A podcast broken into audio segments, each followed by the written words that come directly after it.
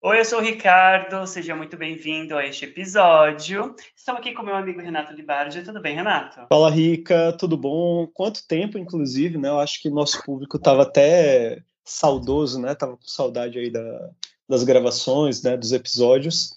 E, cara, tô, tô de férias ainda, né? Mas tô na, naquele ritmo também de aproveitar um pouquinho, né? São 15 dias de férias, né? Que eu tirei. E, porra, é muita agenda com compromisso de militância, sabe? Muita reunião online. Inclusive, nesse exato momento, eu estou burlando uma, né? Eu deveria estar numa reunião, mas eu falei, não, não dá para não dá para adiar mais uma vez a, a gravação do, do podcast. Afinal, o veganismo acessível também é prioridade, merece essa atenção, merece essa essa força é um, é um podcast que eu tenho orgulho de participar. Eu tenho certeza que quem ouve, ouve de coração do começo ao fim, porque gosta, curte mesmo, né? Então, é um prazer estar tá, tá novamente aqui. É isso, vamos que vamos. É, vamos que vamos. O Renato estava de férias. Eu também estou tirando uns dias, estou assim, não estou tão focado muito nas redes sociais também. Entrei no novo aplicativo do Instagram, o Threads. Tô, tô gostando, tá, gente? Então, assim, se vocês quiserem me seguir, é o mesmo username do Instagram, é Vegano Rica. O Renato, não sei se ele ainda entrou, mas Antar tá Nada, lá. Então, não entrou ainda. Antar tem, é. Antar, tem, então vocês podem seguir Antar também, tá lá.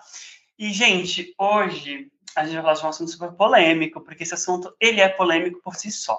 Porque tem muita gente que diz que, na, que gente, o que a gente vai falar aqui está errado, é equivocado, e tem muita gente que vai concordar com a gente, e tá tudo bem também, pode discordar da gente, mas assim, a gente tem que pontuar as coisas que são certas, tá?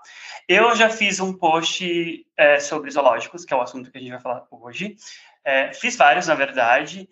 Dentro do veganismo, óbvio que animal não é entretenimento, então o veganismo ele é contra zoológico, é contra circo, é contra parque aquático, parque aquático que tem é, baleias assassinas aprisionadas, então, assim, qualquer tipo de atração, parque, parque aquático, zoológico, circo, que tenha bicho, o veganismo, obviamente, é contra. E hoje a gente vai falar sobre isso. E, Renato, eu queria te fazer uma pergunta. Qual é a sua relação com o zoológico? Você ia quando você era pequeno? Como que é a sua relação com o zoológico? Assim, antes de você ser vegano, você já torcia o nariz? Como que, como foi para você essa, esse despertar do zoológico? Cara, então, eu acho que eu só fui no zoológico mesmo, valendo, uma vez na vida, que é o zoológico de dois irmãos aqui, que fica, que fica aqui em Recife, inclusive, aqui na Zona Oeste, inclusive relativamente perto aqui de onde eu moro atualmente. É, tem umas fotos, inclusive, que minha família fez na época. Eu não estava com a cara muito boa, não, mas eu lembro vagamente de ter gostado de, sei lá, de dar um graveto, uma folha para para girafa comer, mas na época, pô, sem nenhuma consciência, né? Então, então isso aí era meio que se esperava que eu naturalizasse isso, assim como na época também, né? Eu nasci em 1991, né? Em 14 de maio de 91, e naquela época, pô, anos 90, começo dos anos 2000, ainda era comum o uso de animais em circos também, né? Então, eu cheguei a, a frequentar alguns circos quando eu era criança dentre eles o famoso né, Beto Carreiro World, né, que fazia fazia né, atrações assim, fazia tours né, pelo, pelo Brasil todo. E quando vinham para cá, vinham com elefantes, vinham com leões, com tigres e tal. E assim, eu como criança achava aquilo um puta de um espetáculo, mas eu não tinha realmente nenhuma noção do, do, do que se tratava aquilo. Mas eu me lembro que uma das primeiras vezes que algo me fez refletir sobre sobre circos, sobre animais, sobre zoológicos, ainda quando criança, é, vai parecer irônico, né? Um anarquista falando isso, né? Mas porra, foram alguns filmes da Disney, né? Você tem, por exemplo, Dumbo, né? Que é porra, é um filme que trata sobre um elefante, né? Vítima ali de, de maus tratos, inclusive, né? A mãe, e tudo, né? E cara, ali já já expõe a crueldade que é o circo.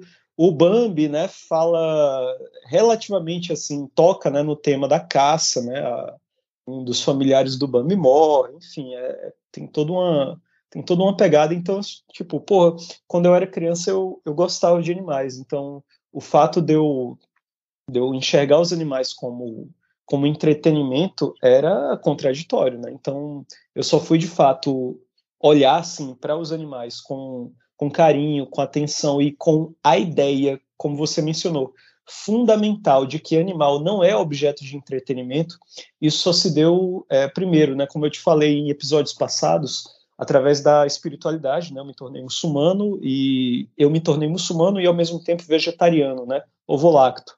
Então nessa época eu já sabia que porra animal, né, não era objeto de entretenimento. Quando eu me tornei vegano, então, velho, depois de assistir uma página de documentário, dentre eles Dominion, né? Quem ainda não assistiu, assista.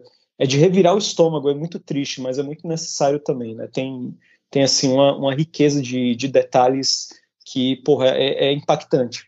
E aí, Rica, é, para resumir a história, a minha relação com os zoológicos sempre foi assim, de, de, de estranhamento mesmo, assim, como é que um animal bonito, livre, que, porra, criado ou não por Deus ou pela natureza, chame do que quiser, como é que um bicho tão exuberante, como é que animais que foram feitos né, de maneira né, livre, de maneira a, a, gozar da sua própria vida, da sua própria existência, a partir dos seus próprios propósitos, a partir do seu próprio lugar biológico, inclusive, né, na, na, no equilíbrio natural, como é que esses animais de seres lindos, livres e, e exuberantes eles estão agora confinados entre grades, com um olhar deprimente, né, com um vazio no, no olhar, uma tristeza assim que, que a gente até pensa, não, a gente está humanizando né, o, o, sentimento do animal. Não é humanizar, gente.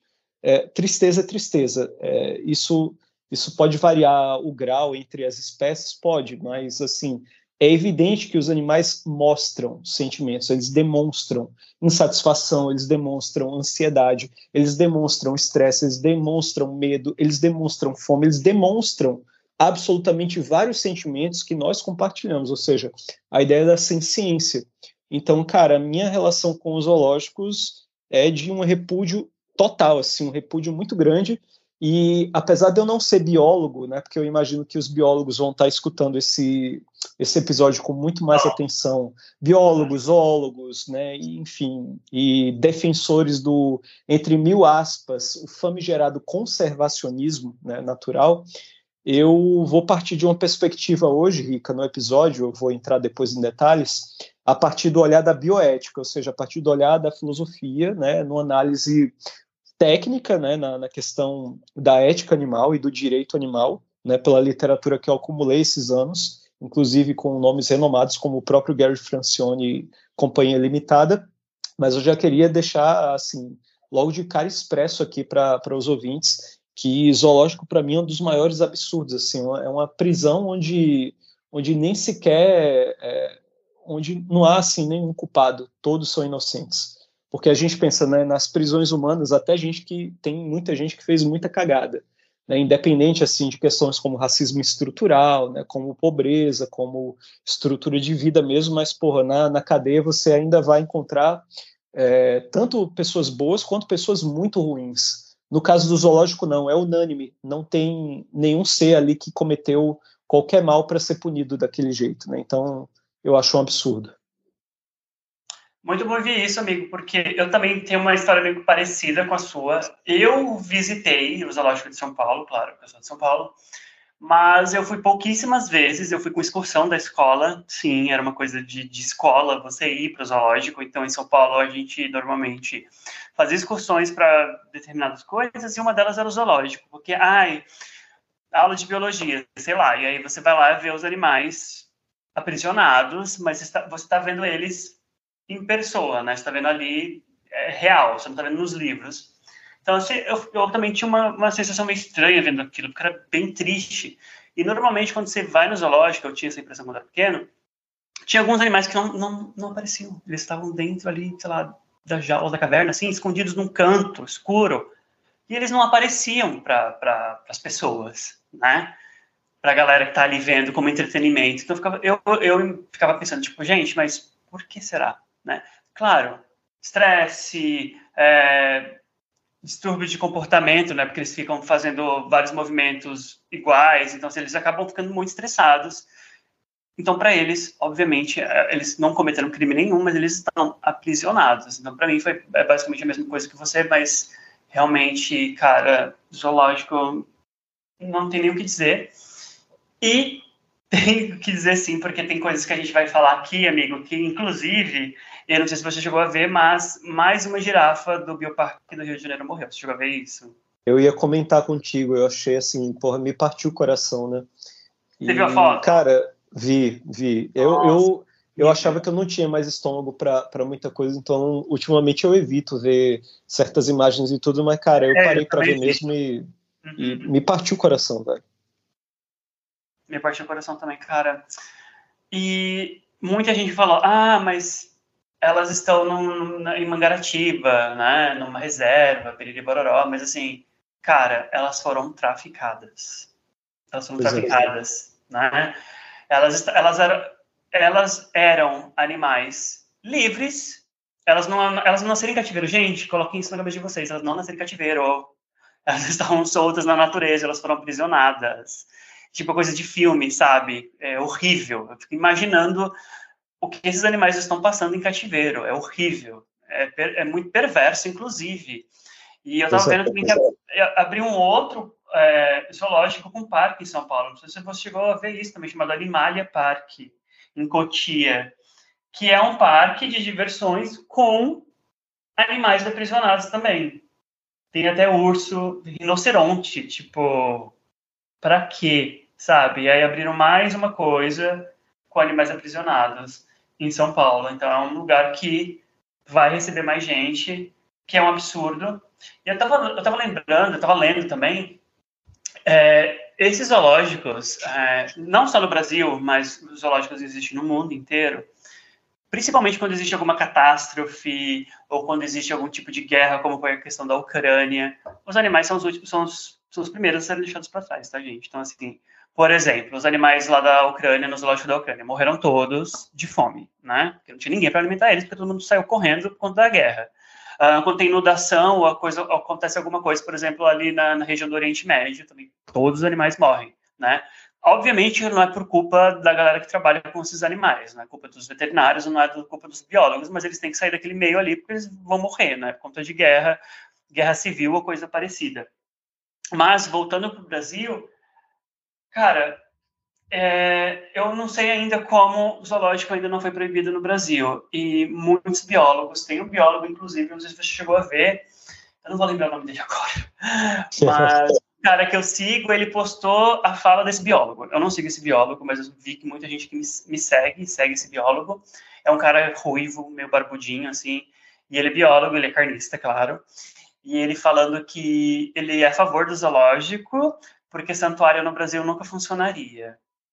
É, gente, mas você é biólogo, sabe? O, o mínimo que você poderia, né, pensar e fazer e ter uma ética ali era incentivar que as pessoas parem de ir no zoológico e que exista mais santuários, né, como o Santuário dos Elefantes, que faz um trabalho incrível, por exemplo, no Brasil, que esses elefantes, eles nem são...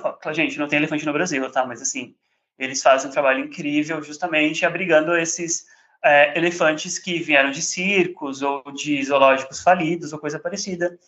E eles estão ali, numa região do Brasil, sendo muito bem cuidados. Acho que são cinco elefantes, não lembro agora, mas eles são muito bem cuidados.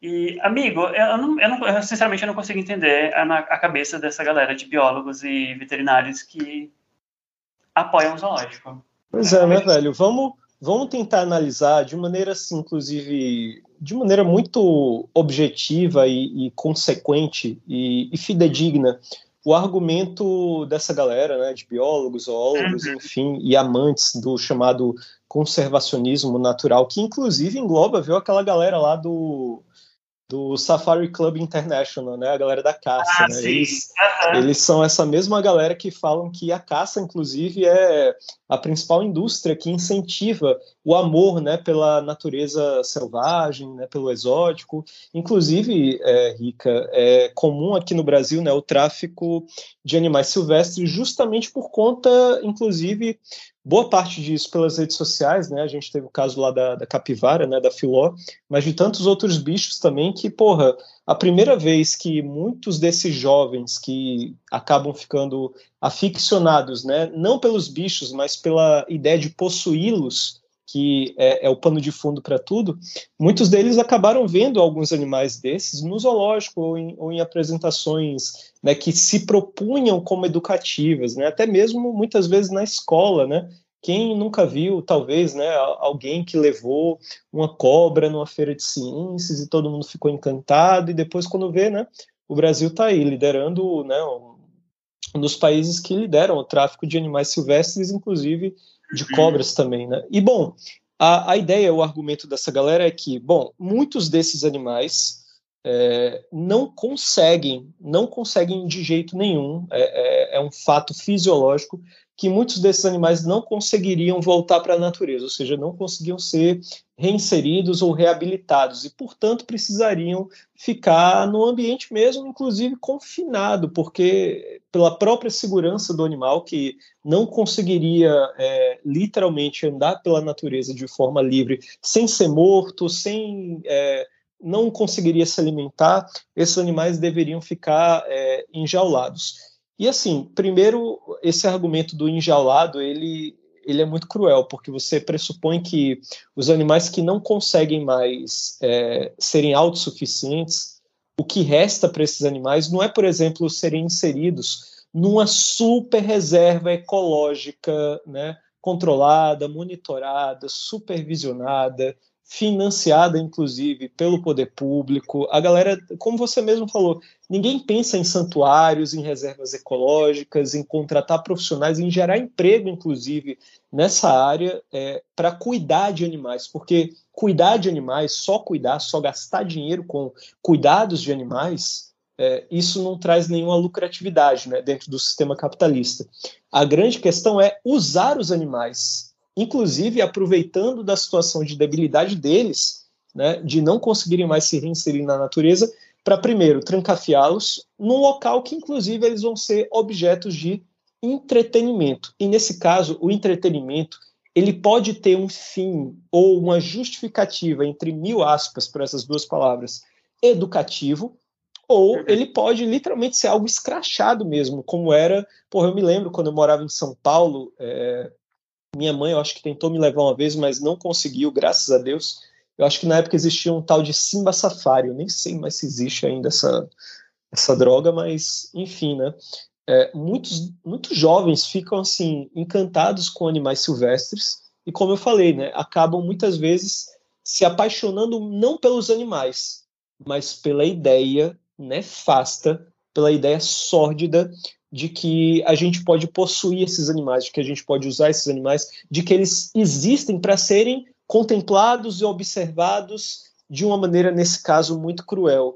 E assim, os animais existem pelos seus próprios propósitos. É por isso que veganos não tomam sequer mel de abelha, porque parece algo assim, parece algo até exagerado, né, para quem não está acostumado.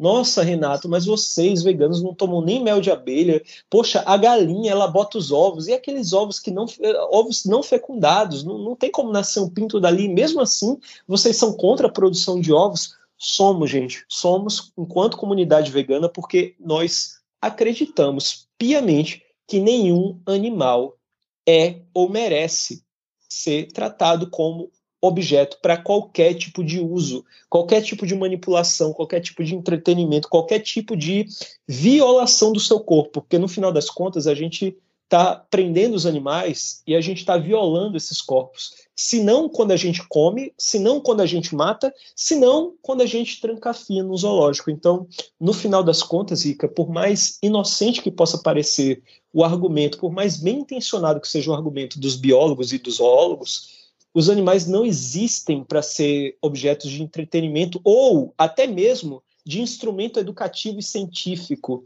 Por exemplo, é a mesma coisa de você justificar, por exemplo, a, disse a dissecação, né? Você dissecar um corpo de um sapo, de um animal, de um anfíbio, de um réptil, numa aula de ciências, só para o aluno, a aluno, o estudante aprender melhor na prática a anatomia do, dos animais, né? Se fosse por isso, né, a, gente, a, não, a gente não teria, por exemplo, é, para que a gente recorre tanto à literatura, se está tudo nos livros, é claro que certas coisas a gente aprende muito melhor na prática, mas uhum. se na prática a gente está dizendo violação de corpos, a gente está literalmente dizendo: olha, tudo bem então a gente fazer testes, tudo bem a gente violentar os animais, porque eles vão nos educar. Nos educar, inclusive, para amá-los. E amar significa né, trancafiar, amar significa comer. É engraçado. Como diria o nosso amigo Carlos, né, o vegetal vermelho, é, cara, o Carlos sempre falava muito sobre a questão da, do, do, uso de cavalos, né? A galera que gosta de. A galera que bate no peito, que fala em voz alta, assim, que fala com a boca cheia, dizer: Eu amo o meu cavalo, eu cuido do meu cavalo como se ele fosse da minha família, eu adoro montar. E no final isso só revela uma coisa: as pessoas não gostam dos animais em si mesmos. As pessoas gostam do uso que elas fazem dos, dos animais. As pessoas gostam do prazer que os animais proporcionam para elas. Elas gostam de usar animais, elas não gostam de animais. Muitas pessoas nem gostam de pets, elas gostam do que os pets fazem e proporcionam para elas, que é o prazer, que é a alegria, que é uma brincadeira, que é um amor, que é um acolhimento, que é uma companhia. Isso é cruel, Rica. Por mais, por mais inocente que seja você ter, sabe, um, um, um pet, quando a gente resgata é uma coisa, aí tudo bem, tá, tá justificado. Mas a pessoa comprar um pet, comprar um animal é, para lhe fazer companhia porque você se sente só, isso também é uma forma de usar os animais. Então, o zoológico, na verdade, ele é um, um grande triunfo dessa ideologia. Ele é uma grande concatenação dessas ideias de que, no final das contas, os animais existem para que eles possam nos servir, seja como entretenimento, seja como estudo, seja como puro deleite estético da contemplação dos olhos. Então, nesse caso, não há nenhuma justificativa racional ou científica, ou até mesmo é, porra, social para uso de animais em qualquer natureza, seja no zoológico, seja como entretenimento, seja como esporte, seja como é, ciência, né? Porque, cara, a maioria, inclusive, né, é até um, um episódio que a gente poderia tratar só dele.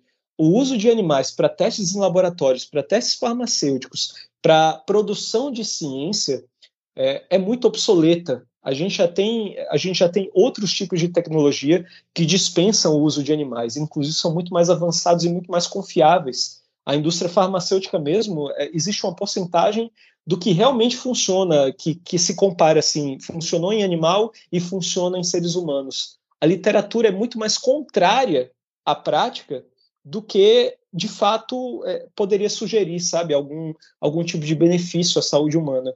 A mesma coisa o zoológico, não existe nenhum benefício nem para os animais, muito menos para os seres humanos, porque no final das contas a gente está sendo, entre mil aspas, educado a achar natural que o lugar dos animais é separado, apartado, trancafiado.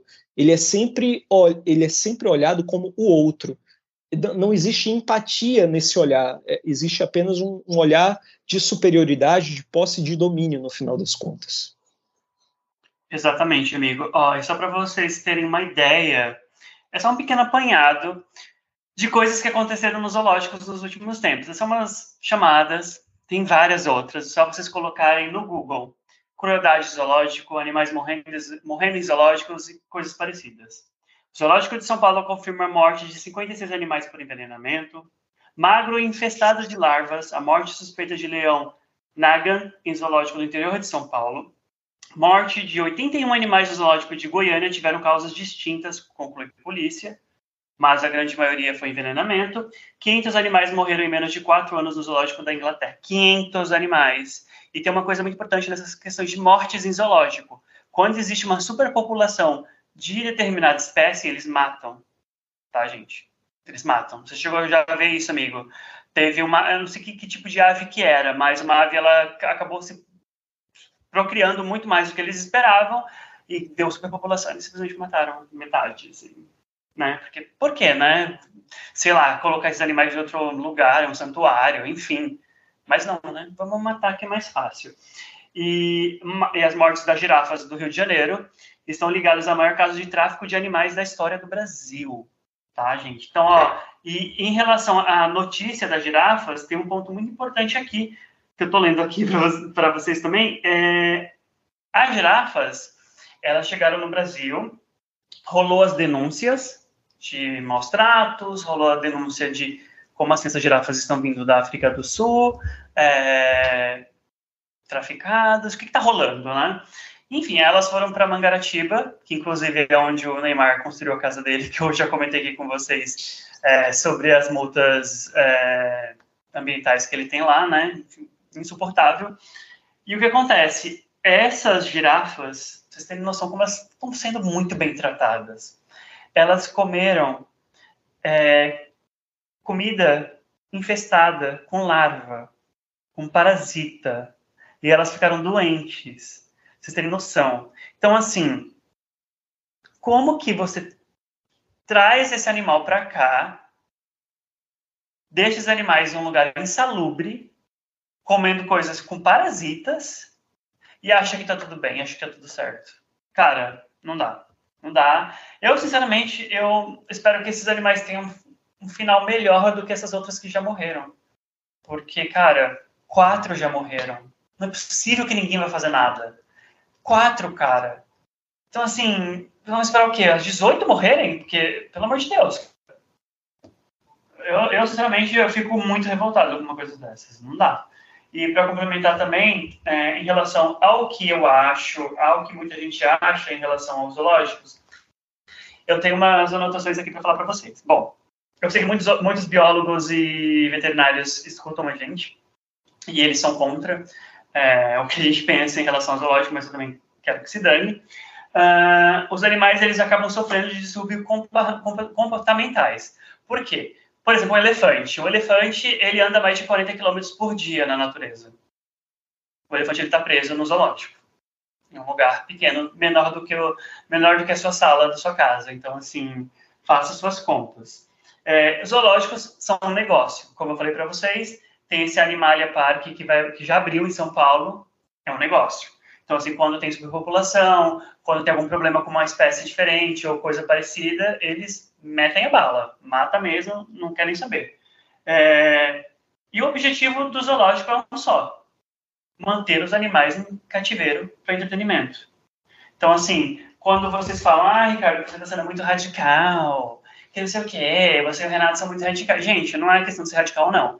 É que a gente tem que ter uma visão menos especista e anticapitalista, anticapitalista nessa situação toda. Se a gente já conseguiu banir o circo com os animais, gente, e aí? O que a gente está esperando, sabe? Amigo, não sei se você é. lembra. Você já deve, você lembra, porque você estuda, porque você entende muito. A gente já teve zoológico com, com humanos.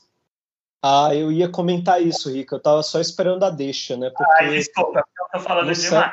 Não, imagina, que é isso é, porra, no século XIX e no XX também. Inclusive, até meados dos anos 90, a última vez que se teve exposições usando seres humanos de etnias, por exemplo, etnias da África, foi num, numa espécie de zoológico bizarro de freak show nos Estados Unidos, inclusive em 1994. Eu tinha três anos, vê a gente pensa que isso é coisa do século XIX, a gente pensa que isso é coisa da época do colonialismo e do neocolonialismo, né? Mas na verdade isso acontecia até os anos 90 e assim, até hoje, né? A gente poderia é, questionar até que ponto certas certas indústrias não exploram é, certas etnias, inclusive, como né, a indústria do exótico, a indústria do, do circo humano mesmo, onde as pessoas pagam para ver uma, uma, dança indígena, uma dança tradicional, é, de pessoas que estão ali num subemprego, que estão se submetendo a relações trabalhistas que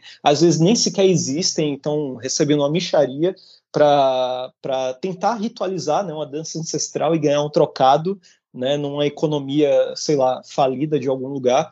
Mas, Rica, é, essa coisa né, do, do, zoológico humano era algo muito comum, né? As exposições da, das grandes novidades, por exemplo, a, o, o, Paris era muito conhecida por ter um, um jardim botânico, um jardim zoológico. Na verdade, tinha, tinha até um nome específico para isso, né? Eu peço perdão ao público que eu não vou me, me lembrar agora logo de cara. Inclusive, eu tratei isso como projeto lá no, no, no trabalho, né, no IFAL no Instituto Federal lá em Maragogi, em Alagoas.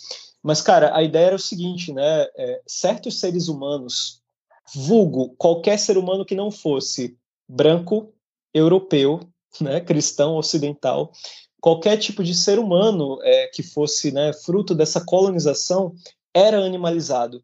pessoas negras eram animalizadas, povos indígenas, povos originários eram animalizados e eram traficados, inclusive, para serem expostos na Europa, naquele período onde se tinha é, muito forte o positivismo, né, que era uma corrente filosófica barra científica que é, era repleta de racismo, era repleto de eurocentrismo, né, de, de etnocentrismo europeu, onde pessoas negras, onde pessoas colonizadas eram traficadas para esses países e eram expostas em feiras e, e, literalmente elas apareciam em cartões postais, elas eram, né, eram flagradas assim, a galera tirando foto mesmo, né, na época que, que a câmera fotográfica ela foi, foi inventada.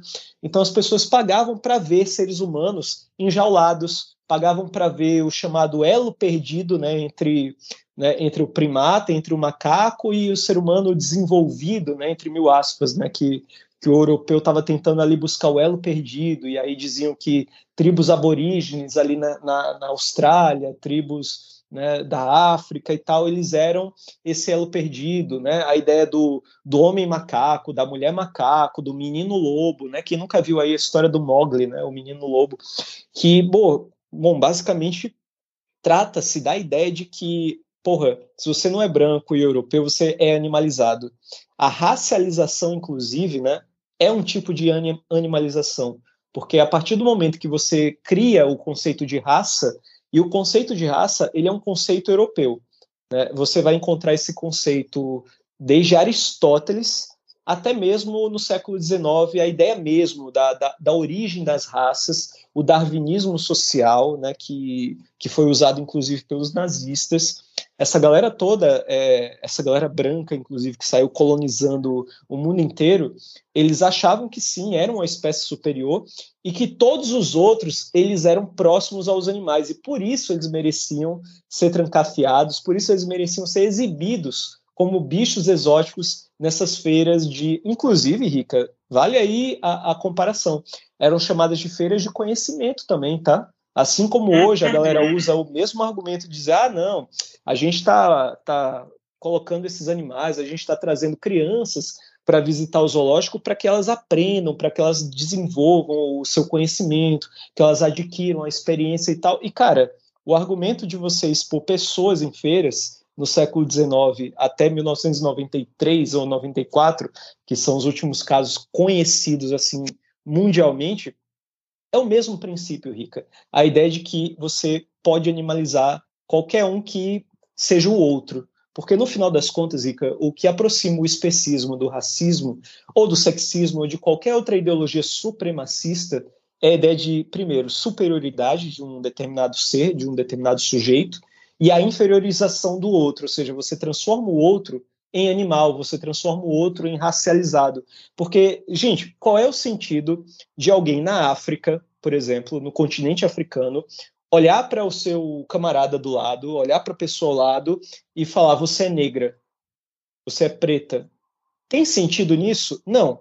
Quem apontou para essas pessoas nesse continente e falou: eu sou diferente de você e eu sou superior, foi a porra de um branco. Não, é, é, aí alguns até poderiam criar algumas objeções. Mas, Renato, não havia escravização, inclusive, de negros com negros no, no, na, na, África. A África, inclusive, não era um dos grandes, é, uma das grandes potências da exportação de pessoas escravizadas nesses próprios países que, que literalmente forneciam essa mão de obra escravizada. E aí eu vou dizer, sim, a escravização era uma prática muito comum desde os tempos assim imemoriais, de, de você perder uma guerra e ser escravizado. O povo que perdeu, o exército que perdeu. Mas ser escravizado com base única e exclusivamente no pertencimento a uma raça, entre mil aspas é essa palavra raça, é, você só tem isso a partir do colonialismo, você só tem isso a partir da, das invasões europeias. O europeu dizendo que a pele branca é, simbolizava e se aproximava da luz, enquanto a pele negra se aproximava da escuridão e, portanto, era pecaminosa, não tinha alma.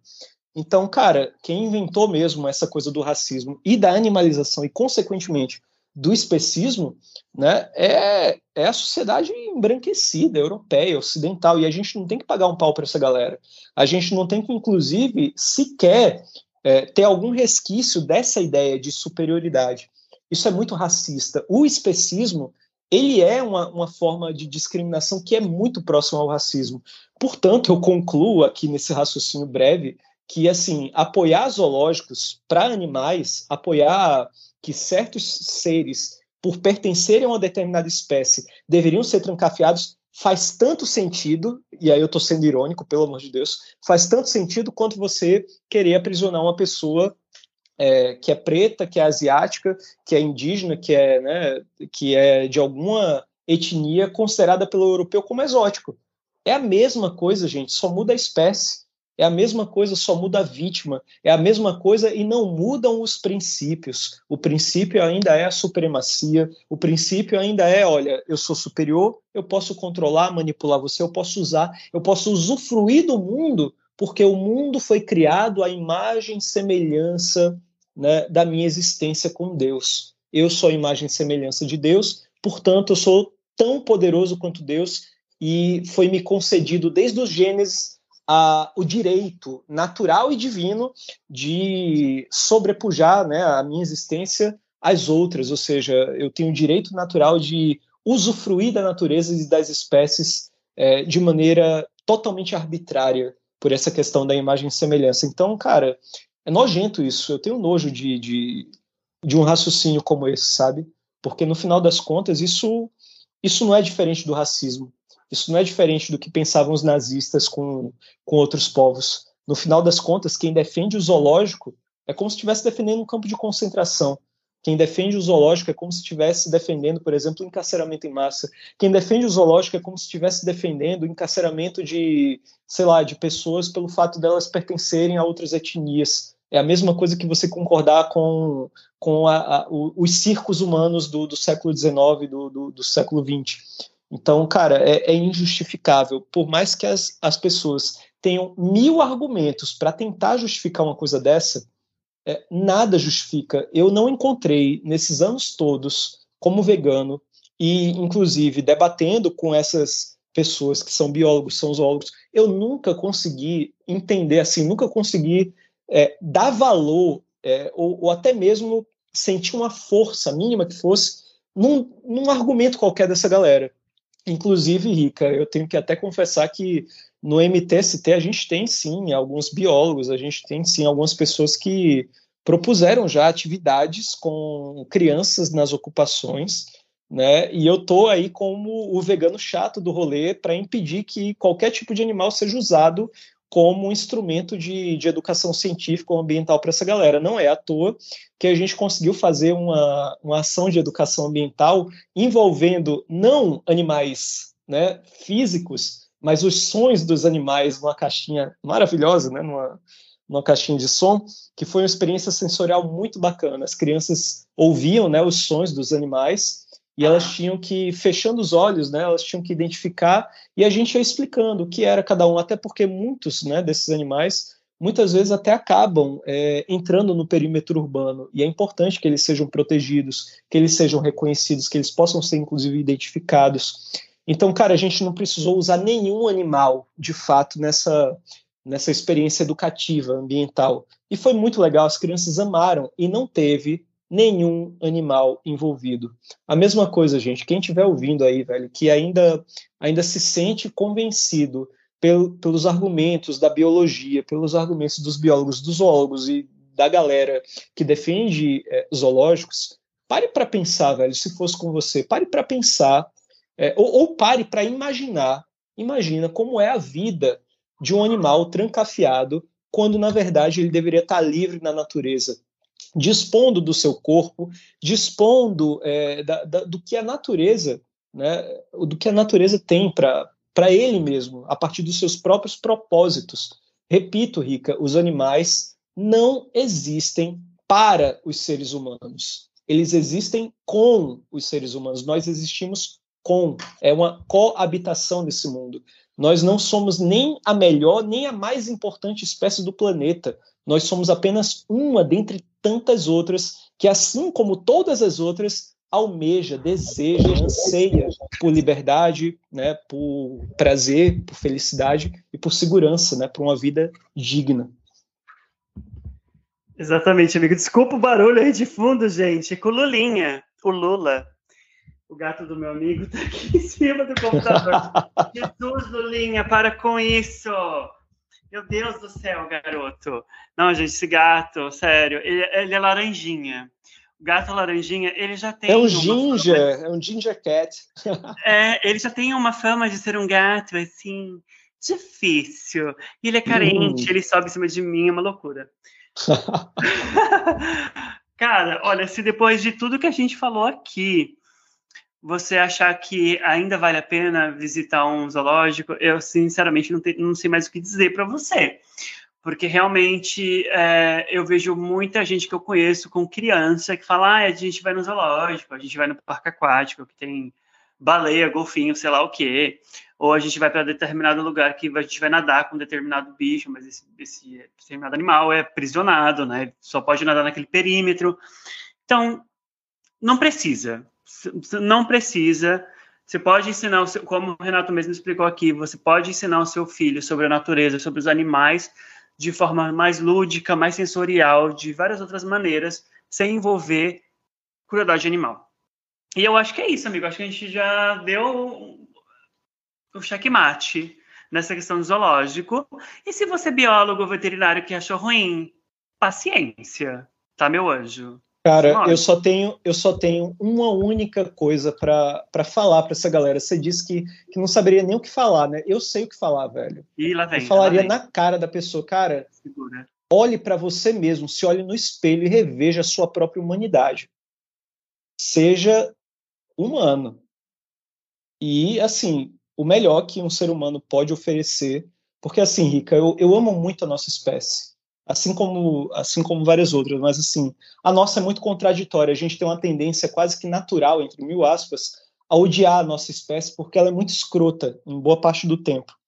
Mas seres humanos também são capazes de amar, de ter empatia, de, uhum. de sofrer junto, de, de se preocupar com o outro. A gente é uma espécie também que que apesar dessa contradição toda, apesar desse ódio, dessa violência toda que a gente é, vomita por aí, que a gente faz, né, que a gente age de formas horríveis, a gente também é uma espécie que, cara, é, tem alguma coisa dentro da gente que ainda vale a pena, e eu ainda acredito muito nisso. Então, se eu tivesse que falar para alguém alguma coisa para essas pessoas, é revejam a sua própria humanidade. Olhe para dentro da sua alma e se pergunte com toda a sinceridade do mundo se você mesmo acredita nisso que você pensa sobre zoológicos ou sobre animais. Né? Enfim, eu falaria isso. Eu não vou. É, é, é isso. Não, não, vou falar mais nada. Eu acho que por hoje é só, pessoal. Ô, Rica, você... e, e, e, os recadinhos, né? Cadê o, é, a parte não, técnica, né? Burocrática. Calma, meu anjo. Você calma, relaxa. ele, tá, ele tá sem dar aula, ele fica desse jeito, gente. Olha, tá, tá, tá desse jeito. Bom, os recadinhos são: me segue no Instagram, Vegano Rica com dois Cs, ou no Threads, ou no Twitter, onde você quiser que eu estou. Uh, segue o Renato também, que é Renato Libardi, tudo junto. Renato, ele não está no Threads ainda, mas ele vai entrar em algum momento, eu acho, não sei. Hum. Ah, amigo, amigo, vai, entra. É bom. Porra, Sabe por quê? eu nunca tive Twitter, Rica. Eu deletei o Facebook, eu não sei nem como é que eu aguento ainda ter Instagram, velho. Mas, amigo, sabe o que é o bom do Threads? É, é texto, cara. Então, tipo, é muito bom que vocês. Porra, pior ainda, velho. Eu já escrevi um livro, cacete. A galera que quiser ver. Ah, não, vai, gente... vai ler, porra. A gente quer uma palhinha do, do segundo livro, meu anjo. A gente quer. Hum, eu, eu posso dar um leve spoiler. Eu ainda não estou escrevendo, mas eu já tenho não só um pensamento muito objetivo em mente, como eu tenho uma fonte primária que eu vou trabalhar com ela, que é muito boa. Eu já fiz postagem sobre, sobre esse livro, já fiz resenha, inclusive eu conheci esse livro por conta é, por conta de uma de uma mina muito gente fina, velho, que o arroba dela é vegana, eu acho que é com dois S, inclusive, tipo, vegana do abacate. e, cara, ela recomendou, tempos atrás, ela postou, inclusive ela tinha um feed muito bem organizado esteticamente, era uma, porra, era inspirador, sabe? Eu mesmo recomecei a, eu comecei a repensar as fotos que eu tirava, a qualidade, porque, cara, ela fazia postagens muito legais. E uma vez ela postou a capa do livro da Marion Nestlé, que é Uma Verdade Indigesta, onde ela contava, né, esse livro conta os podres do lobby da indústria dos alimentos. E, inclusive, o, a, as falcatruas na, na, parte científica, na parte do marketing, tudo, né, os famosos washings da vida, né, não, não só o vegan uhum. washing, mas tudo quanto era enganação da indústria de alimentos, né, os gigantes dos alimentos, Coca-Cola, Nestlé, Cargill, Bunge e por aí vai, né? E cara, eu tô muito, muito, muito, muito propenso a escrever um livro sobre é, o veganismo liberal, atacando e explanando cada um dos seus fundamentos, principalmente na questão mercadológica, e, cara, eu não vou revelar o título aqui no, aqui no, no podcast, não, mas talvez em off eu possa revelar só para você, tá, Rica? Porque você é meu amigão e, cara, né, eu posso até revelar em off, gente, para a galera que faz parte do nosso canal de transmissão. Então, se você está ouvindo né, e não acompanha ainda, não está inscrito no nosso canal de transmissão lá no Instagram, né, se inscreva lá, né? Como é que faz, Rica, para participar? Bom, meu anjo, primeira coisa. Se você quiser mandar alguma sugestão de tema para gente, se você quiser mandar um presente para esses dois é, veganos é, populares, a gente quer, a gente gosta de receber mimos também. Então, se você quiser mandar alguma coisa para gente, para o nosso podcast, manda uma DM para gente, é podcast Veganismo Acessível lá no Instagram. E o nosso e-mail é veganismoacessívelbr@gmail.com tá? Então, esses são os recadinhos. A gente tem um Apoia-se, mas ele tá meio parado, então, assim, nem vou falar muito sobre ele, mas se você quiser mandar alguma coisa pra gente, pode mandar. E se você quiser fazer parceria com a gente também, a gente tá aberta a parceria, porque a gente também precisa se alimentar, a gente precisa comprar nosso tofu e alimentar os gatinhos de rua. E é, é isso. isso. Se você é. não for da Nestlé ou da, da JBS, a gente aceita ah, parceria sim. E, e Rica, só para só a galera não ficar na curiosidade, porque eu acho que eu nem cheguei a concluir mesmo a, a, o raciocínio ali, foi que, é. cara, o próximo livro que eu tô para escrever vai falar sobre, vai tocar muito na indústria de alimentos e ele vai ter uma pegada de, pô, sabe aquele livro do Tom Regan que foi escrito em 2017? Aliás, não, 2017 foi o ano que ele morreu, cara, que merda. Nossa, que, que gafe. abafa. É, pois é, abafa. Mas, cara, o Tom Regan, ele, ele escreveu um livro chamado Empty Cages, né? ou seja, Jaulas Vazias. É, o meu próximo livro, ele vai ter, ele vai ter vazio no, no título. Não vou dizer em qual parte, mas vai falar sobre o vazio que é a ideologia liberal dentro do veganismo e vai ser um livro única exclusivamente dedicado a minar, a detonar, a aniquilar cada um dos fundamentos teóricos do veganismo liberal, inclusive jogando a merda no ventilador, contando muitos podres e com um certo receio de ser processado. É isso. A gente está aqui né, para botar a cara a tapa. Né? Eita, vem aí, galera. Muita bomba, muita polêmica, muita confusão. Vai ter criança chorando, cachorro latindo, gato miando, vai ser uma loucura. Eu gosto é. assim. E, gente, é isso. Uma boa semana para vocês. Espero que vocês curtam esse episódio. Eu sei que a gente está demorando um pouquinho mais para postar, mas é porque a semana passada foi uma correria para mim, foi uma correria para o Renato. O Renato tá curtindo a vida dele, as férias que ele merece. E eu tô correndo com a minha reforma ainda, então para a gente tá, tava difícil. Mas a gente vai tentar manter o ritmo. Então, assim, às vezes a gente quer falar sobre um assunto, mas a gente não sabe se esse assunto vai ser bom para vocês. Então, assim, mandem sugestões de tema pra gente, porque a gente fica também, ah, mas o que, que a galera quer ouvir, sabe? Então, assim, manda sugestões de tema pra gente, tá bom? E é isso. Boa noite, bom dia, boa tarde para você. Até mais, amigo. Muito obrigado mais uma vez. Valeu, Rica. Valeu, Rica, e valeu, galera. Galera que sempre está escutando a gente aí do começo ao fim, principalmente a galera que fica até o final mesmo, que sabe que o episódio já, já acabou, que vai ser só fofoca e, e conversa fiada mesmo, e, e burocracia e propaganda. Para essa galera que está aqui até agora, um beijo especial mesmo, assim, um abraço bem apertado, né, virtual mesmo, foda-se. Né? Quem sabe um dia a gente se encontra aí na, na porra, nos caminhos da vida. Mas é isso, Rica. Um prazer gravar contigo mais uma vez. Um grande abraço, um beijo para você e para todo mundo que está assistindo aí, né, nos ouvindo. É isso. Valeu. Valeu, gente. Até mais. Tchau.